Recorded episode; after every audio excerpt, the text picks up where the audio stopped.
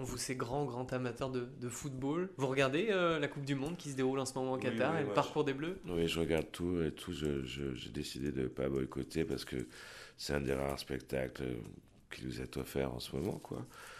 Les, les, les, États ont accepté, les fédérations ont accepté, les médias rendent des comptes des, matchs et tout. Je ne sais pas, pas pourquoi moi je boycotterais un de mes rares plaisirs. Euh, mais par contre, ma grande idée, si les gens m'entendent, c'est d'essayer de, faire en sorte que les Jeux d'hiver de 2024 en Arabie Saoudite n'aient pas lieu. Peut-être il est encore temps d'arrêter cette, mascarade. quoi. C'est pas possible d'aller faire du sport d'hiver en Arabie Saoudite en 2024. Je veux dire, il faut essayer de maintenant redevenir un peu rationnel. C'est vrai que c'est une grande aberration, cette, cette Coupe du Monde au Qatar.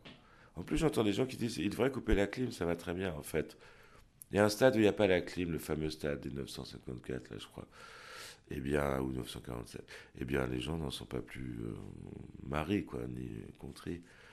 Mais euh, j'aime trop le football pour me priver de ça. J'aime trop le football. J'aime trop ce que ça représente.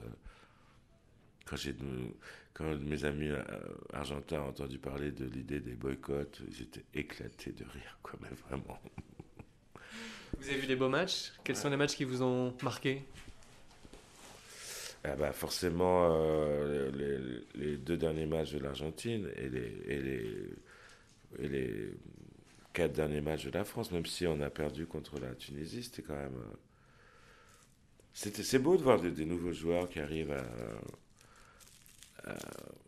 à, faire leur trou. Puis il y a des joueurs, des nouveaux joueurs, genre d'ailleurs, euh, Upamecano, ça, il y a des très très grands et puis c'est intéressant de voir,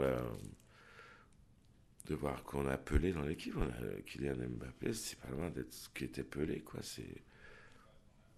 Il arrive et contre toute attente, il y a un moment, il, mystifie tout le monde et il fait son histoire, quoi. C'est, c'est quelqu'un qui, qui, qui, a conscience de son destin et qui le réalise.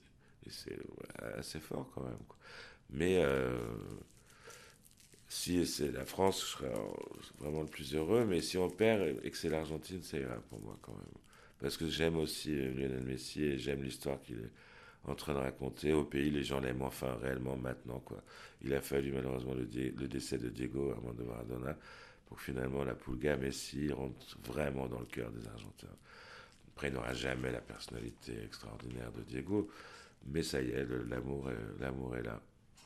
Donc c'est le jubilé de Lionel Messi aussi. Donc c'est il y a des enjeux dans cette Coupe du Monde. Mais le Brésil qui est incroyable aussi. Il fait un gros gros match hier, Brésil. Ouais, ouais putain, l'équipe elle est incroyable quand même.